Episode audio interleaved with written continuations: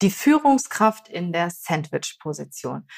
Heutzutage ist ja fast jede Führungskraft in irgendeiner Form in einer Sandwich-Position. Egal auf welcher Ebene du tätig bist, selbst du bist als Geschäftsführer tätig, dann hast du noch Shareholder, an die du berichten musst und auf der anderen Seite deine Führungskräfte und Mitarbeiter. Und Oft hast du sogar noch den Kunden. Das ist dann noch ein dritter Faktor. Dann hast du den Kunden, deine Führungskraft, deine Mitarbeiter. Jeder hat wahrscheinlich unterschiedliche Interessen. Und es ist eine richtige Herausforderung für eine Führungskraft, dieser Anforderung gerecht zu werden. Also der Anforderung der Sandwich-Position. Und da dieses Thema so wichtig ist und wir haben häufig äh, Coaches, die mit diesem Thema kommen, egal auf welcher Ebene, haben Jana und ich, Jana Tiletschke ist äh, unsere Leiterin Recruiting, die aber ausgebildeter Business Coach ist, uns das Thema einmal ja so wichtig genommen, dass wir gesagt haben, da machen wir einen Podcast. Jana habe ich heute mitgebracht in diesem Podcast, weil sie ist davon mehr betroffen als ich, wird von ihren Erfahrungen erzählen.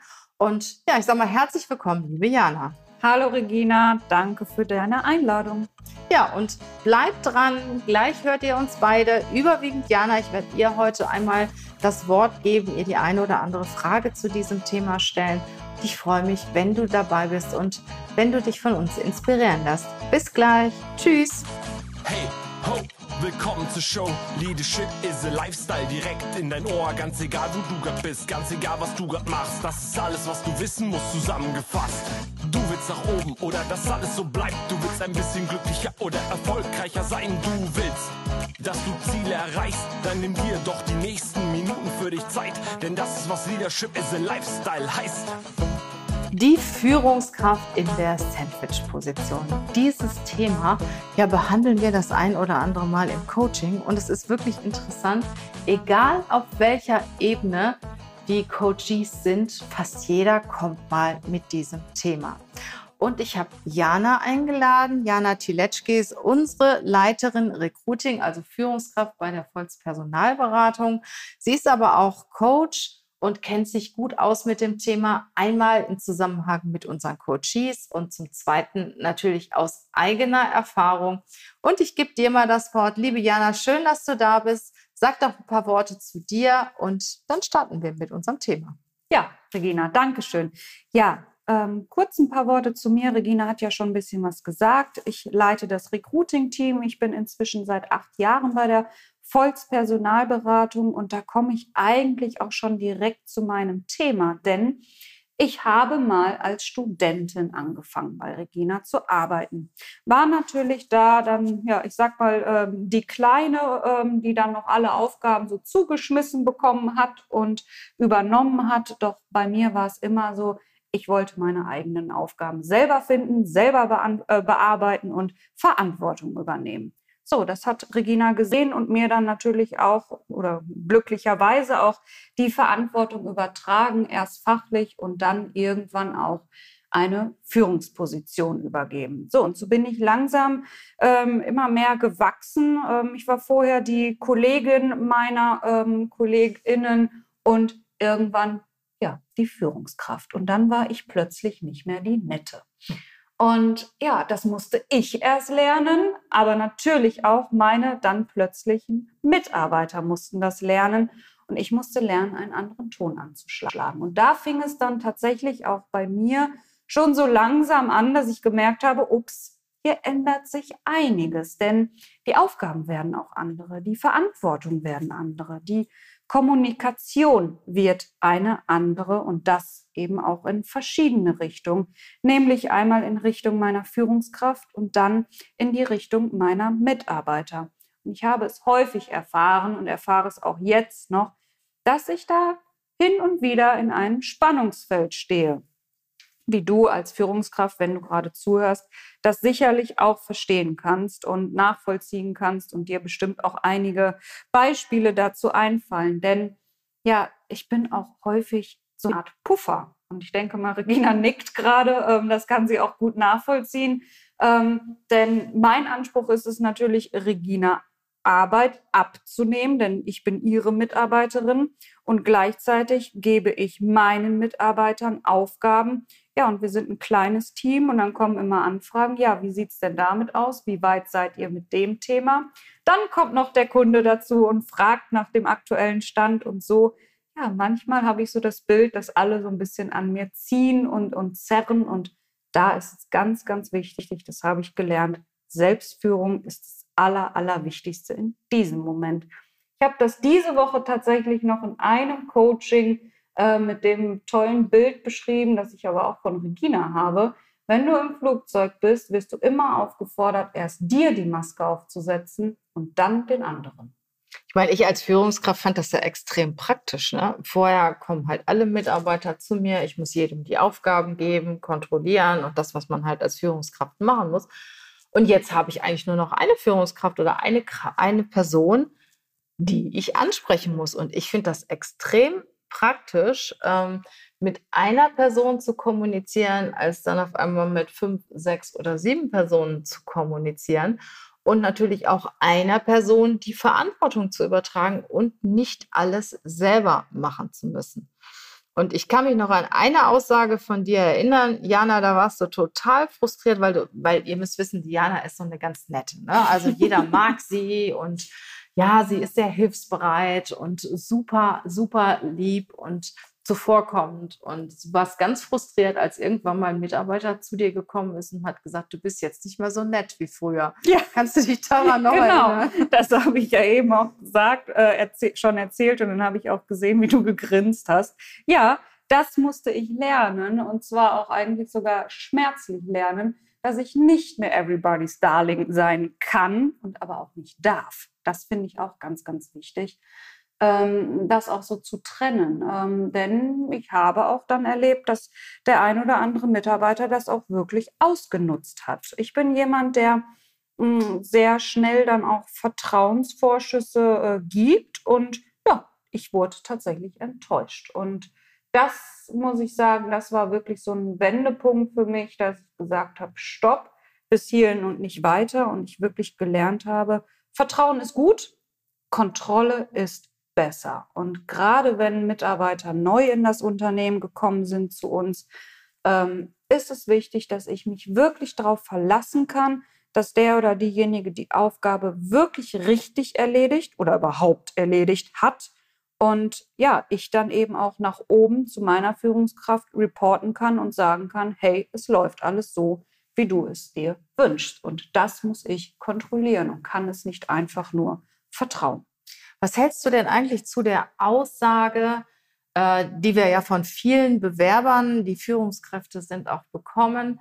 Ich bin ein Teil des Teams und ähm, ich gehöre dazu und fühle mich auf gleicher Ebene wie meine Mitarbeiter. Das haben wir ja in, äh, im, im Recruiting jetzt schon einige Male gehört. Was sagst du zu dieser Aussage? Ich Wo steht die Führungskraft? Ja, ich sage, das funktioniert nicht. Das ist meine Meinung. Meiner Meinung nach ist die Führungskraft diejenige, die vorangeht. Ich habe das ganz extrem auch in der Corona-Zeit tatsächlich gemerkt, dass es so wichtig ist, dass die Führungskraft sich auch vor das Team stellt und sagt, okay, ne, wenn ihr auch gerade alle ein bisschen durcheinander seid oder ähm, ja auch ängstlich, nervös seid, ich behalte die Fassung, ich zeige dir, wo es lang geht und ähm, äh, weise den Weg. Ich kann nicht, nochmal, da komme ich wieder zu meinem Everybody's Darling sein ähm, und ja, so teamfähig sein und so äh, lieb und nett und, und freundlich und sympathisch zu allen sein.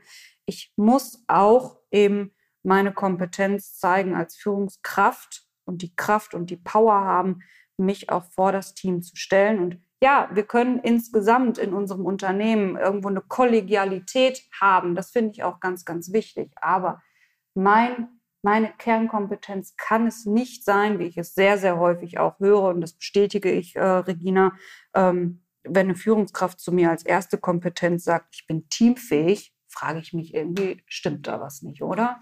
Weil eine Führungskraft gibt ja Orientierung. Ja. Die geht voran die geht vor dem Team, gibt dem Team natürlich auch einen gewissen Schutz und steckt die Ziele und geht voran. Und das Wichtigste ist es, dass die Führungskraft dem Team Orientierung gibt. Und natürlich muss ich dafür sorgen, dass ich eine gute Teamatmosphäre habe, dass jeder weiß, wo es hingeht. Aber das ist selbstverständlich. Nur wenn du als Führungskraft auch mal in ein Bewerbungsgespräch gehst, rate ich dir wirklich, mach dir vorher Gedanken über die Frage, wie siehst du deine Führungsposition, wie siehst du dich in Verbindung mit dem Team, weil es ist schon ein Unterschied, ob du als Teamplayer im Team bist oder mit einer hohen Empathie, mit einer hohen sozialen Kompetenz dem Team Orientierung gibst und vorangehst. Und dazu fällt mir gerade auch noch ein ganz anderer Punkt ein, nämlich ähm, die Authentizität einer Führungskraft. Mhm. Wie authentisch soll eine Führungskraft sein? Und ich glaube, wenn ich so zurückdenke, es sind ja jetzt auch schon tatsächlich ein paar Jahre, ähm, in der die ich als Führungskraft tätig bin, dass ich am Anfang zu authentisch war. Ähm, natürlich muss ich immer, das ist mir zumindest ganz wichtig, dass ich bei mir selbst bin und auch am Abend dann noch in den Spiegel gucken kann und sagen kann, ja, das bin immer noch ich aber ich kann nicht zu meinen Mitarbeitern gehen ähm, und mich permanent irgendwie ausheulen und ach, habe ich schlecht geschlafen und ach, das ist ja alles wieder so schlimm und ach, der Kunde hat mich ja wieder so gepiesackt oder so. Nein, ich muss auch da mal hingehen und sagen, so, jetzt trinke ich mal einen starken Kaffee und dann stehe ich wieder für meine Mannschaft da und bin da und lass mal irgendwelche äh, ja, Kleinigkeiten, über die ich mich vielleicht im Privaten geärgert habe, außen vor. Denn ich führe mein Team und ich finde das Wort Führungskraft, gerade dieser, dieser Begriff Kraft, finde ich wichtig, ne? dass eben auch mein Team sieht, hey, ich kann mich auch, wenn es mal ein bisschen ruckelt und die Zeiten turbulenter sind, auf denjenigen verlassen. Natürlich, wenn es mir nicht gut geht, ähm, finde ich es auch wichtig, das zu signalisieren. Ist vielleicht auch ein Thema, was Learning für mich als Führungskraft ist, was ich mal zu wenig getan habe und dann auch um mich herum die Fragezeichen immer höher wurden. Ähm, das ist so dann bei mir ein bisschen der Zwiespalt ähm, zwischen äh, ähm, authentisch sein und nicht authentisch sein. Ich glaube, wenn es größere Themen sind, dann sollte ich es schon sagen. Was meinst du, Regina? Ja, ich finde auch, dass eine Führungskraft offen und ehrlich sein mhm. sollte, mhm. auch wenn sie sich Sorgen macht, was das Unternehmen betrifft, die Mitarbeiter mit einbezieht, weil es ist immer besser, wenn man offen ist. Ansonsten wird sowieso unwahrscheinlich viel spekuliert. Also ich habe in Unternehmen gearbeitet, die kurz vorm Verkauf standen oder wo Entlassungen äh, geplant waren und so. Und das sickert alles durch. Und da gehen im Prinzip die guten Mitarbeiter, die gehen dann. Und ich finde es gut, wenn man diesbezüglich offen und ehrlich ist, mit offenen Karten spielt,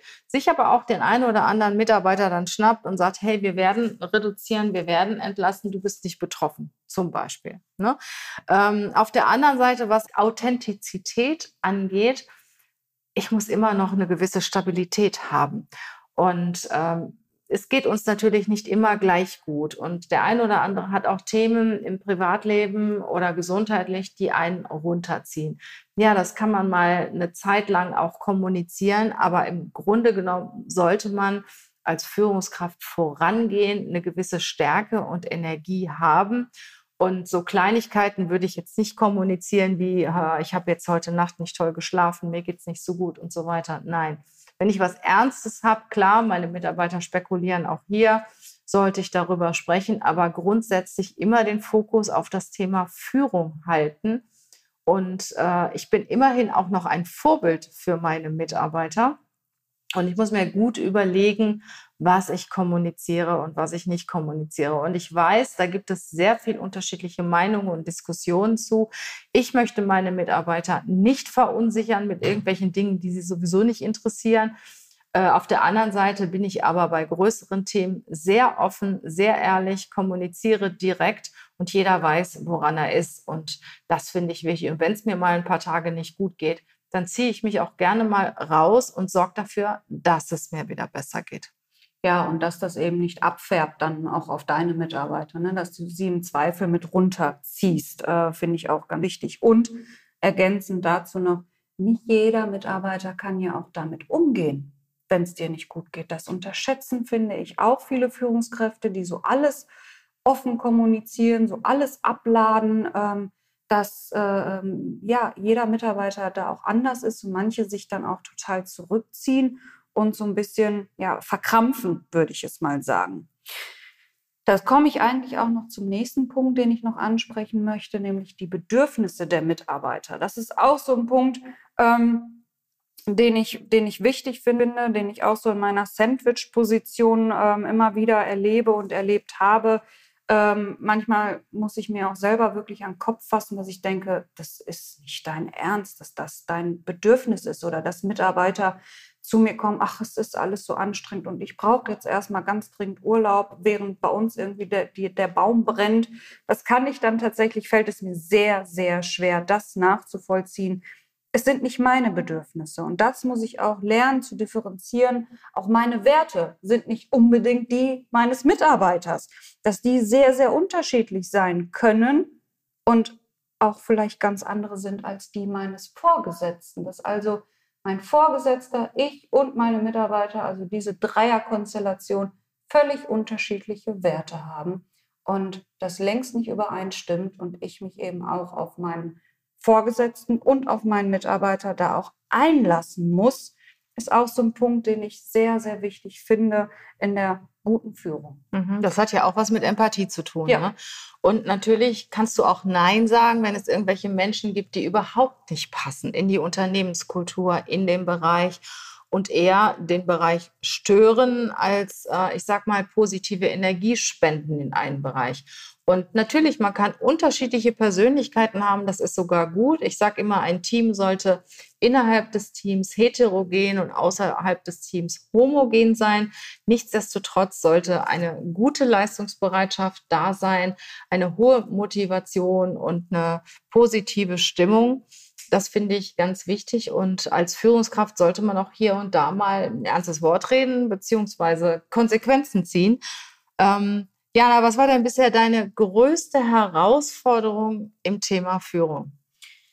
Das war tatsächlich, ähm, ich sage immer, ähm, mit meiner Obstschale, als wir tatsächlich ein, ein faules Stück Obst im Obstkorb hatten und ich gemerkt habe, ups, die anderen Obststücke, also meine anderen Mitarbeiter, werden davon so langsam befallen. Und dass es dann auch schon so kleine, ich sag mal, so Mobbing-Ansätze gab, so, so das Tuscheln hintenrum und ähm, die Leistung des gesamten Teams immer mehr nach unten ging und es irgendwie immer mehr darauf ankam, ach ja, dass es alles ganz nett ist im Team und alle irgendwie ganz, ja, Hauptsache man versteht sich und man lacht viel zusammen und ich bin dann ins Unternehmen reingekommen von Kundenbesuchen, die Musik lief laut und äh, dann äh, ganz schnell ausgemacht, als wäre ich blöd, als hätte ich es nicht gemerkt.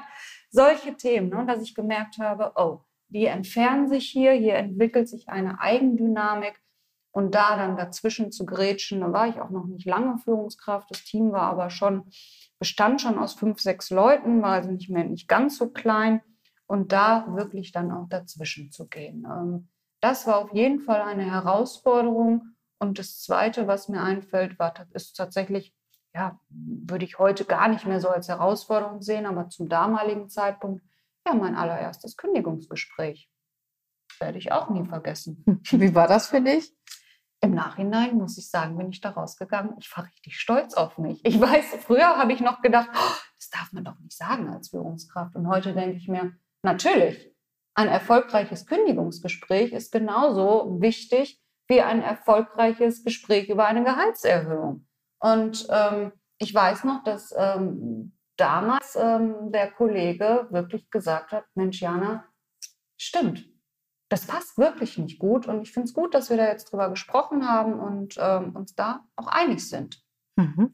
Und was war deine schönste Situation als Führungskraft bisher?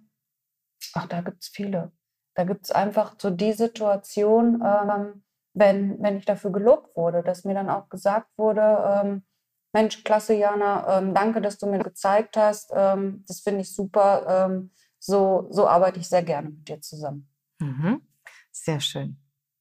Ich habe noch eine letzte Frage an dich, liebe Jana. Was würdest du einer neuen Führungskraft raten, die jetzt gerade mal, ich sag mal, vom Mitarbeiter zur Führungskraft geworden ist oder in ein neues Team kommt? Was würdest du raten, ähm, ja, wenn die Person sich noch nicht so mit dem Thema Führung auskennt? Fange bei dir an. Fange an, dich erstmal selbst zu führen und lerne dich richtig kennen. Was ist dir wichtig? Was sind deine Werte? Ähm, achte auch darauf, dass es dir wirklich gut geht. Ne? Ähm, so Thema Resilienz finde ich ganz, ganz wichtig, auch eine gesunde Widerstandsfähigkeit und Kraft zu haben. Du musst gesund sein, dir muss es gut gehen. Dann kannst du auch dafür sorgen, dass es deinem Team gut geht, dass dein Team erfolgreich ist und dann hast du auch die Möglichkeit, empathisch zu sein und so die Stimmungen und Schwingungen deines Teams ähm, ja, zu erfassen und zu erleben. Und nimm dir dafür Zeit. Führung braucht Zeit und nimm dir diese Zeit und strukturiere dich dann auch neu. Ähm, du hast jetzt einfach weniger Zeit für operative Aufgaben ähm, und musst dir eben auch die Zeit für deine Führung nehmen. Und ja, da auch noch ein Tipp, regelmäßige Jourfixe mit deinen Mitarbeitern einzuführen und immer wieder zu fragen, hey, bin ich am richtigen Punkt mit dir? Ist alles in Ordnung? Wie ist der Stand der Dinge? Und hol mich mal ab mit deinem Aufgabenstatus. Darf ich noch was ergänzen? Ja, klar. Höre auf jeden Fall den Podcast Leadership is the Lifestyle. Ja. Ähm, hier bekommst du viele Tipps für Führungskräfte. Abonniere unseren Newsletter. Da kannst du zum Beispiel deine Werte bestimmen. Ich finde das total wichtig, wenn du als Führungskraft deine Werte kennst und auch die Werte deiner Mitarbeiter identifizieren kann. Mach vielleicht ein DIS-Persönlichkeitsprofil für dich und für deine Mitarbeiter, da ihr wisst, wo eure Stärken und Lernfelder sind, wo ihr miteinander gut kommunizieren könnt. Und es gibt auch viele andere Podcasts. Ich bin ja ein Podcast-Freund, ihr wisst das ja sicher. Und wenn du dich für das Thema Führung interessierst, da gibt es ganz viel auf dem Markt. Wie gesagt, auch YouTube-Videos und so ähm, ja, hör dir einfach mal was an und ähm, wachse daran, äh, vielleicht auch an den Fehlern anderer, weil ich persönlich wachse immer lieber an den Fehlern anderer als an meinen eigenen Fehlern. Ich hoffe, wir haben dir einige wertvolle Informationen gegeben. Liebe Jana, ich danke dir, dass du dir die Zeit genommen hast und auch so ehrlich und persönlich über deine Erfahrungen gesprochen hast. Sehr gerne. Das hilft ja, wie du gerade auch schon gesagt hast, anderen. Ja, du bist auch immer wieder herzlich willkommen in unserem Podcast. Ich wünsche euch eine wundervolle Zeit. Bleibt gesund, passt auf euch auf. Bis zum nächsten Mal. Tschüss.